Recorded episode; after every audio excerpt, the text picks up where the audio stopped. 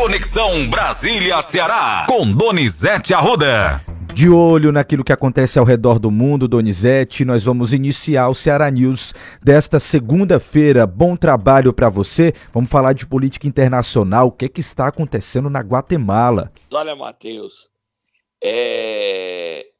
o vice-presidente Geraldo Alckmin está na Guatemala para posse do novo presidente da Guatemala, Bernardo Arevalo. E aí chegou a hora da posse. Você sabe o que, é que aconteceu, Matheus? Um golpe de Estado? É isso mesmo? É, Matheus. Você viu a matéria? Tá no Estadão, no Globo. Já posso abrir por aqui. Os sites. É, os Estados Unidos que estavam lá, Samanta. Não, é. E o seguinte, que respeita a democracia. E houve até temor com a vida de vários líderes mundiais estavam lá, representantes, o rei da Espanha. Quer dizer, até agora o Bernardo Arevalo não tomou posse. E era para ele ter tomado posse ontem, Matheus. E aí, hein, Matheus? É uma e situação aí? muito tensa, né, Donizete? É. é o, o Congresso não deu posse ele é um social-democrata e a direita quer impedir a sua posse. Gente, não tem mais ambiente no mundo para isso, não. Nós vamos acompanhar, Matheus, e torcer que essa situação acabe bem. E que o Geraldo Alckmin volte para o Brasil tranquilo, né? É isso, tá Donizete. O, a hum. Folha de São Paulo acaba de postar de, dizendo que, após esse clima de tensão e medo de ruptura democrática, ele tomou posse na madrugada desta segunda-feira, tá? Que bom. Tomou posse. Tinha entrado no UOL, não tinha visto. Então acabou de, de publicar. É isso. isso. Jornal Folha de São Paulo acabou de dar essa informação. E a gente atualizando aqui em tempo real para você e os ouvintes. Próximo assunto, Matheus. Vamos mudar de assunto, voltar aqui para o Brasil, na realidade, para o Brasil e para o Ceará, né, Donizete? Porque nesta quinta-feira, quinta-feira desta semana, dia 18, o presidente Lula desembarca aqui no Ceará.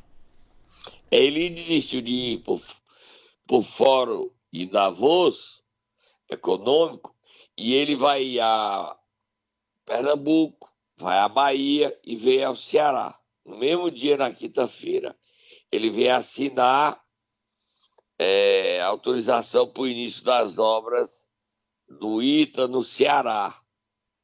O presidente Lula está querendo eleger prefeitos, um grande número de prefeitos do país, consolidando a sua reeleição em 26.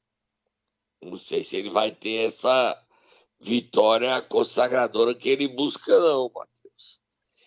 É, a novidade também na semana que passou foi que o presidente nacional do PL, Valdemar da Costa Neto, elogiou Lula. Você viu? Vi sim, Donizete. Inclusive viralizou. E desagradou ao ex-presidente Jair Bolsonaro que o Valdemar é presidente do PL, partido de Bolsonaro. Mas o Bolsonaro não disse nada, né, Matheus? Não criticou o, o Valdemar. Os bolsonaristas não bateram no Valdemar. Cara, pelo, tudo quietinho, Pelo né? menos publicamente nada, né, Donizete? Não, nada. E ontem foi destaque que o senador Flávio Bolsonaro gastou 110 mil reais mandando cartas pro Brasil todinho. E tem gente que manda carta, Matheus. Então, tô sabendo agora dessa novidade. Sabia não. O pessoal ainda manda carta pelos correios. O Senado paga, mas mandar isso, carta, você recebe carta, mano? Não, Donizete, não recebo carta. Definitivamente. Nem eu, mas vamos pro próximo assunto, Matheus. Vamos falar de educação, Donizete. O ministro Camilo Santana está propondo aí uma taxa para as faculdades particulares para criar um órgão fiscalizador, um novo FIES, muitas mudanças, viu? E ele enfrenta alguns problemas na articulação política que o Centrão está em pé de guerra com ele. Ele deu uma longa entrevista, uma entrevista de página completa no Estadão, não é isso? Exatamente, Donizete. E a gente Vamos separou aqui. O que, é que ele diz? É, foi no final de semana. Vamos ver o que é que ele fala. Vamos lá. Ele foi perguntado a respeito de uma nova versão do FIES e ele disse o seguinte: Estamos com uma proposta pronta, depende muito do Ministério da Fazenda. Qual é o problema do FIES? É que deixou de ser um programa mais social para se tornar um programa um pouco financeiro. A coparticipação de um aluno que tira um recurso do FIES, em média, chega a 36% do valor da prestação. Se tiver uma prestação de mil reais, por exemplo, tem de pagar 360 tem gente que não tem condições. O modelo atual é para quem tem renda média de três salários mínimos, que seria aí um valor de R$ 4.236. A ideia nossa agora é ter uma escala que possa financiar 100% para os que precisam mais. Os que têm renda melhor faz uma graduação dos pagamentos. A Casa Civil está amarrando a próxima semana para ver com a Fazenda se a gente consegue fechar esse desenho. É a preocupação do ministro aí com a nova versão do FIES. A próxima semana é esta semana. Exatamente. A saiu no sábado. Tá, Matheus? Exatamente. Mais uma pergunta aí que, que ele fala, Matheus sobre os cursos de medicina que foram abertos com base em liminar do ponto de vista do MEC, se eles correm risco. E aí o ministro respondeu: a decisão judicial é que o MEC avalie. O grande problema é que se concentra muito nas capitais, em grandes centros, que já têm muitas vagas de medicina. Qual outro passo que estamos construindo? Não é só de abrir faculdades de medicina, é avaliar a qualidade dos cursos, não só de medicina, qualquer curso de educação superior. A educação superior cresceu no Brasil de forma gigantesca. Mais de 80% das matrículas do ensino superior são privadas. Precisa ver a qualidade das ofertas, principalmente da EAD, que é o curso à distância, né? Que cresceu de forma Exatamente, de ensinar à distância, que, segundo o ministro, que cresceu de forma exponencial. Ele diz mais: defendemos que seja criado um instituto com robustez, equipe maior, para que a gente possa fazer uma avaliação, acompanhamento, regulação do ensino superior privado no Brasil. É, vamos perguntar, ele pergunta aí, Matheus, ó, as reclamações sobre dificuldades, demora na liberação do, dos recursos, de recursos do MEC. A mesma essa dificuldade, como tem sido essa dinâmica, a relação do, dos deputados e senadores com o ministro e o Ministério da Educação. Ele diz o seguinte: às vezes as pessoas imaginam que a educação é como construção de estrada. O MEC não executa a política de educação básica. Quem executa são estados e municípios. Foi um processo de construção com as redes, definição de critérios, de metas estabelecidas. Estimamos repassar 2 bilhões ano passado. Chegamos a repassar empenhar e repassar quase 1,7 bilhões, bilhão, perdão. Em relação aos parlamentares, praticamente pagamos 100% das emendas, tanto individuais como de bancada do ministério. Aí a reclamação inclusive do reitor da UFC, o pedindo mais recursos. As universidades federais cobram mais recursos Custódio está pedindo mais dinheiro, reitor Custódio, dizendo que estão com dificuldades para manter as atividades. Como o governo lida com isso? Ele respondeu: o presidente Lula fez um esforço enorme no primeiro ano para fazer uma recomposição do orçamento. Entre institutos federais e universidades, mais de 2,4 bilhões para uma recomposição das bolsas de mestrado e doutorado, da ciência estudantil, a recomposição da merenda. Mas isso foi muito com base na PEC da transição, que não tem mais. E o ministro Camilo respondeu: o que tentamos fazer agora foi manter o mesmo nível do orçamento para o ano de 2024, com o acréscimo que teremos agora com o anúncio do PAC, que é o Programa de Aceleração do Crescimento. A ideia do PAC das universidades é consolidar as estruturas que não foram consolidadas. É, tem, tem mais alguma coisa aí, Matheus? Acredito que a gente pode encerrar por aqui já, Donizete. Pode, né? Só Sim. tem a história do, do FIES, né? De 1,2 milhão de inadimplentes do FIES, por volta de 164 mil, entraram no programa de renegociação das dívidas. O ritmo da renegociação é satisfatório? Tem como prorrogar o prazo?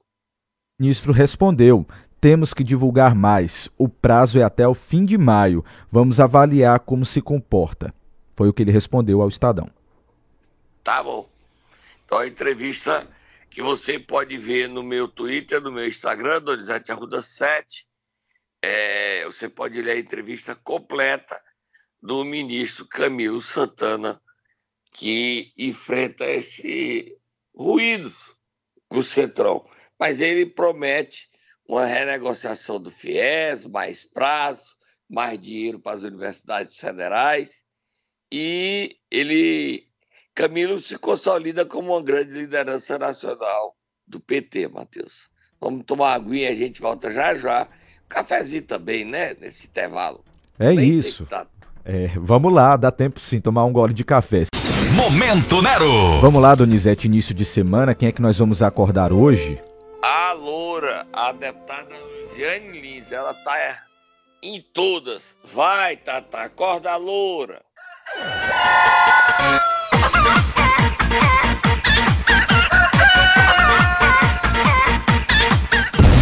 Eita, Donizete.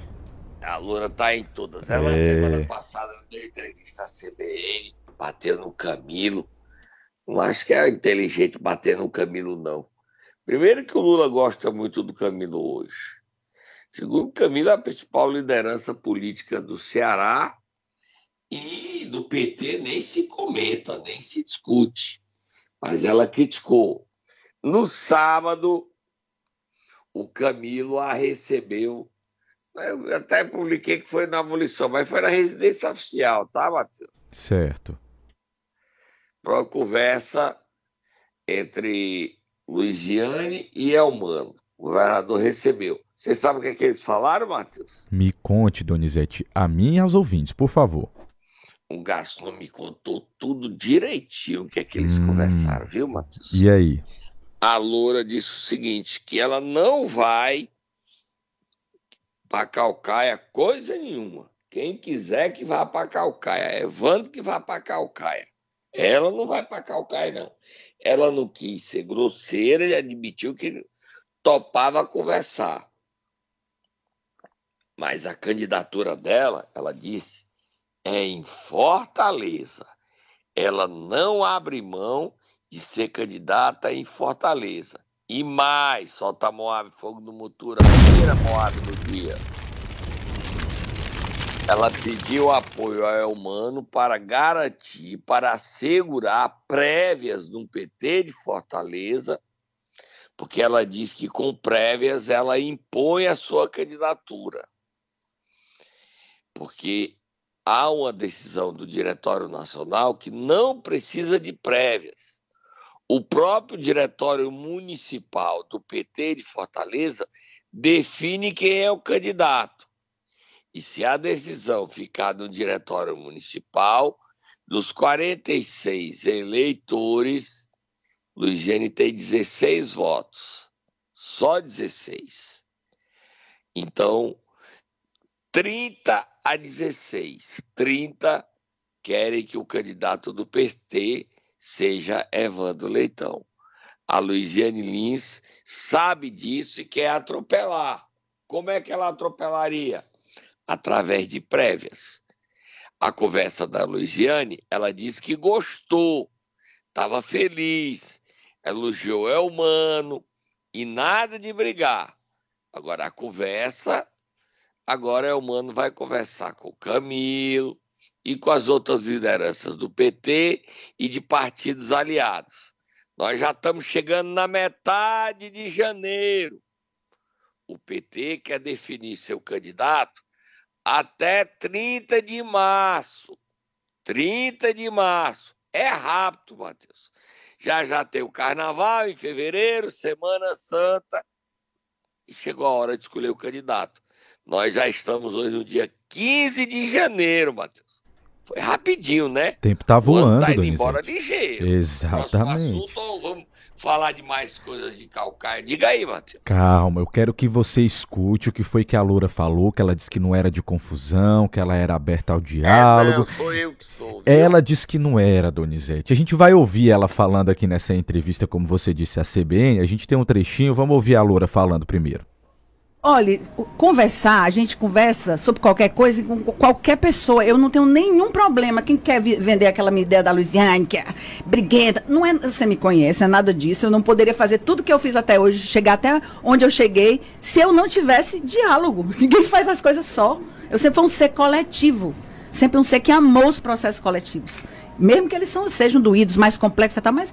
Então, assim, é, de fato, tudo pode ser falado. Eu não estou fechada a nenhuma conversa, eu não estou fechada a nenhuma pessoa que queira dialogar e conversar, nenhuma e nenhum tipo de coisa. Agora, são questões que não chegaram para dizer a verdade para vocês, não chegaram para mim.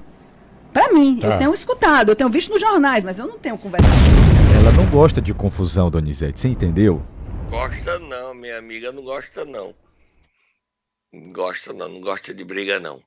Quem, ah. di, quem disse que apoia ela, Donizete, caso ela fosse ser candidata em Calcaia, foi o vereador Adail, do PDT. Adail Júnior do Isso, PDT. Do PDT. Ele disse, eu postei esse vídeo e viralizou. Vamos ouvi-lo? Vamos sim, vamos lá.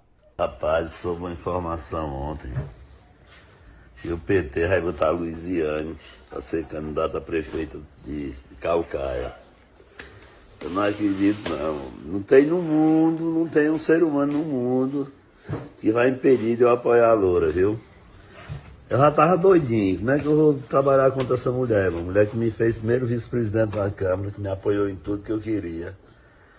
Me dava tudo. É assalto, tanto pelo ladrão. Então, eu nunca vi tanto assalto que tinha no cu, em baú, nunca viu. Dentro de baú nem tanto, né? no governo da Luiziana, mas outra Nunes.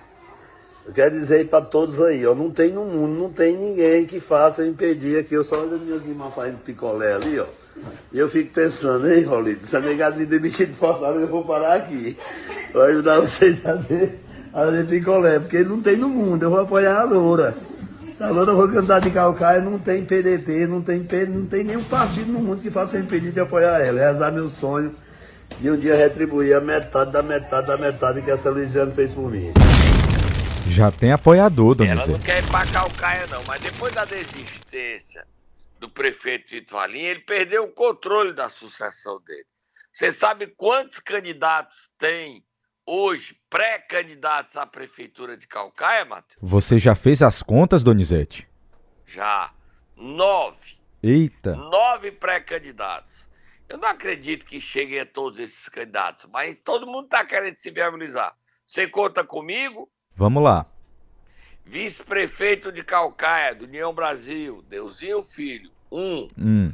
Coronel Aginaldo, do PL, do presidente Bolsonaro, dois. Certo. Naomi Amorim, ex-prefeito, vai assumir agora o mandato de deputado federal no, do PSD, três. Zé Gerardo Arruda, do PDT, ele era do MDB, ele agora é do PDT, que inviabilizou a candidatura de Salmito e de Lia, quatro. Emília Pessoa, deputada estadual, é, até ela mandou aqui um, um, um WhatsApp para mim pedindo apoio para doações. Amanhã a gente fala sobre doações para pessoas, até já já eu falo aqui. Com a Emília são cinco. Danilo Menezes, presidente da Câmara, lançado pelo presidente estadual do MDB, são seis. Vanderlan Alves, vereador, ele é do União, mas vai sair, pode ir para o PSB. 7. Luiziane Lins, 8. E o Austin Góes, que teve seu processo arquivado, 9 candidatos. 9. Eu acho que não tem nenhuma cidade do Ceará com tantas candidaturas quanto Calcaia. Mas essa, esse excesso de nomes é por conta do Vitor Valim, com a alta rejeição popular, ter desistido de sua reeleição, né? Ele tá. desistiu e perdeu o controle da sua própria sucessão. Nove candidatos.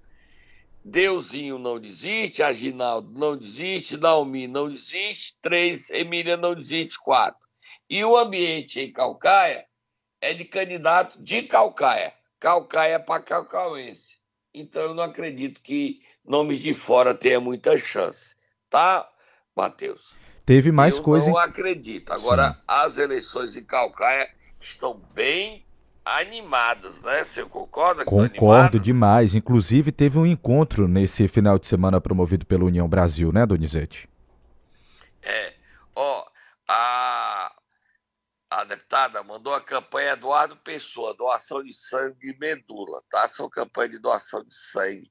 A deputada está aqui me mandando para mobilizar para a campanha de doação de sangue e medula, que leva o nome do irmão dela, o Eduardo Pessoa, falecido em 2016. Essa campanha virou lei em 2017, com isso já conseguimos alcançar mais de 5 mil vidas, tá bom? Vamos falar sobre essa reunião do União Brasil, o deputado Danilo Forte estava lá, Felipe Mota e o próprio Deusinho Filho. Vamos ouvir o Danilo? Vamos lá, a gente tem um trecho aqui do discurso dele nessa reunião, discurso forte, vamos ouvir. Da permanência, no câncer permanente que precisa ser tratado no município de Calcaia, que desde que chegou aqui só faz o município andar para trás, que é esse português. Isso é um câncer, isso é uma doença que precisa ser tratada e ser tratada com força, com determinação. Enquanto a população de Calcaia não reconhecer que qualquer ligação com esse rapaz só faz com que a Calcaia ande para trás e que aumente o empobrecimento do seu povo e o seu enriquecimento pessoal, a Calcaia não vai superar esse momento. E eu, quando era menino, me lembro muito bem, está aqui o Deusão, Deus Pai, Todo-Poderoso, a Calcaia era rica. A Calcaia tinha indústria, a Calcaia de, de, filhos de Calcaia, a Calcaia tinha um potencial econômico no estado certo que era respeitado. E cadê os grandes empresários de Calcaia hoje? Cadê as grandes empresas de Calcaia hoje? Cadê os empregadores da Calcaia de hoje? E a Calcaia cresceu, inchou. A população cresceu absurdamente. E esse desenvolvimento econômico não é compartilhado, porque ele é centralizado um exclusivamente de uma só pessoa que é quem toma as decisões econômicas do município. E eu questiono isso desde lá de trás, desde o governo posto, porque eu tenho muito respeito, eu questiono esse excesso de poder no controle econômico do município, que não compartilha crescimento com todos os do Calcaia. Quem me acompanha na política aqui sabe muito bem disso. E é dado um momento em que a gente pode dar um salto de qualidade agora, diante da falência da atual gestão. Temperatura quente Calcaia. Eita, Matheus! É. Tu vai, vai meter o pezinho nessa briga aí, Matheus? É óbvio que não, Donizete. Já estou no camarote. E você? Eu também vou pro camarote. Essa briga aí é grande. Eu, tá, espaço está aberto aqui. Se o prefeito Vitor Alim quiser falar e responder ao deputado Danilo Forte, o espaço está garantido. Tá certo? Nós só estamos aqui vendo as eleições estão agitadíssimas em Calcaia, pegando fogo. Isso. E a Luiziane dizendo que não vai para lá. Se ela for convencida aí, é que a briga vai ser animada, né? Com ela certeza. quer ser candidata a prefeita em Fortaleza. E ela pediu ao Elmano no sábado para garantir prévias, que ela disse que ganha as prévias. E se duvidar, ela quer botar o Evandro lá para Calcaia. Mas o Evandro Calcaia não vai, não. O Evandro é candidato em Fortaleza mas as eleições de Calcaia é o único município fora Fortaleza que tem segundo turno, Matheus, tá? Certo. Único. A gente tem também aqui o Zé Gerardo, viu, Donizete, que lançado, se filiou. Ele se filiou ao PDT. E ele é o dono do PDT e é candidato a prefeito, ele quer voltar. Vamos ouvi-lo. É uma satisfação estar vindo para esse partido de lá de Todo o potencial político que a gente tem da família Ruda os amigos que a gente fez aqui, como o Roberto, como o Sá, como o nosso presidente, como o André, que a gente aprende aquele bem, que foi meu, meu colega deputado federal há muitos anos no Congresso Nacional, é que eu venho hoje aqui, com 64 anos de idade, uma luta para voltar a fazer política na Calcaia. Como disse o Roberto, política se faz com amor. E o PDT a gente encontra aqui gente que escuta a gente, olha no olho da gente e vê que tem escuta cada reivindicação que a gente pode passar do nosso povo. E isso hoje, para a gente, nós vamos sim, presidente. Nós vamos sim trabalhar não só com o Calcaia, mas rodar cada local, cada município do estado de Ceará que votou em mim para deputado federal, para poder trazer a sua comissão provisória, a sua executiva, para fazer o PDT Aí, Donizete, a gente cobrindo tudo. Queria dizer só uma coisa, tá, Matheus? Que a campanha, as eleições em Calcaia já começaram. Dizer que os servidores de Iguatu, a greve está só já foi suspensa, estão em estado de greve, porque o prefeito Adinaldo Lavou, que chegou dizendo que não tinha dinheiro e a história era outra, pagou os salários, fez o dever de casa dele. Acho que ele gerou um desgaste enorme, sem necessidade. Ele pagou os salários e a greve não tinha motivo para manter greve. Os salários foram pagos, tá? Então não tem porque ter greve lá em Iguatu. E outra notícia para terminar, Matheus. É, nesse mês de fevereiro, duas cidades do Ceará vivem expectativas quanto a julgamentos. O caso primeiro é do Iguatu, tá 2 a 1 no TSE para Edinaldo Lavô. Votaram para que ele continue na prefeitura. Carmen Lúcia e Alexandre de Moraes. E para que ele seja afastado, Cássio Nunes Marques. Os três ministros do Supremo já votaram. Faltam votar quatro juízes. Quatro. E a previsão é que o resultado saia antes do carnaval. Edinaldo pode cair. Ou pode ficar para sempre até o final do mandato, no final do ano, 31 de dezembro. Outro julgamento é no Tribunal de Justiça do Ceará, do prefeito Braguinha. Ele que já foi afastado duas vezes, pode consolidar o afastamento definitivo dele. Ou que ele volte para a prefeitura. Ele sonha em voltar. Não está fácil. Não está fácil. Dois prefeitos que serão julgados e a situação é de Braguinha, em Santa Quitéria, Matheus. Para terminar, Matheus, dizer que o UOL acaba de postar uma matéria que negativa para o Ceará, para a imagem cearense.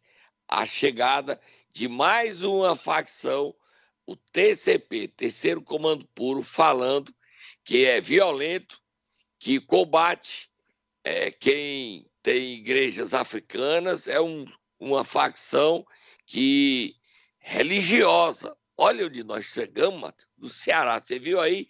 É a terceira manchete Sim. do UOL nesse momento, o maior portal de notícias do Brasil. Situação complicada, viu, Donizete? E delicada, tá? Muito. Falar sobre isso é delicado. O governador fez uma reunião semana passada para mudar de estratégia para segurança e a segurança do Ceará é de fato hoje o principal problema. TCP e o TCP chega para derrotar o Comando Vermelho numa guerra de facções. Vamos rezar para que isso seja dominado e controlado. E cobrar do presidente Lula na quinta-feira condições para que o humano vença essa guerra e a gente controle essa guerra, fique longe da nossa vida. Porque a guerra lá do Equador, você sabe onde é que o Equador tem presença da Lochoneiros e Lobos, Los Lobos aqui no PC e no Mucuripe, que a exportação hoje, o maior produtor de cocaína da América Latina não é mais a Colômbia, é o Equador. Triste. Tô indo embora, Matheus. Vamos lá, Donizete. Amanhã você volta trazendo mais informações para os nossos ouvintes.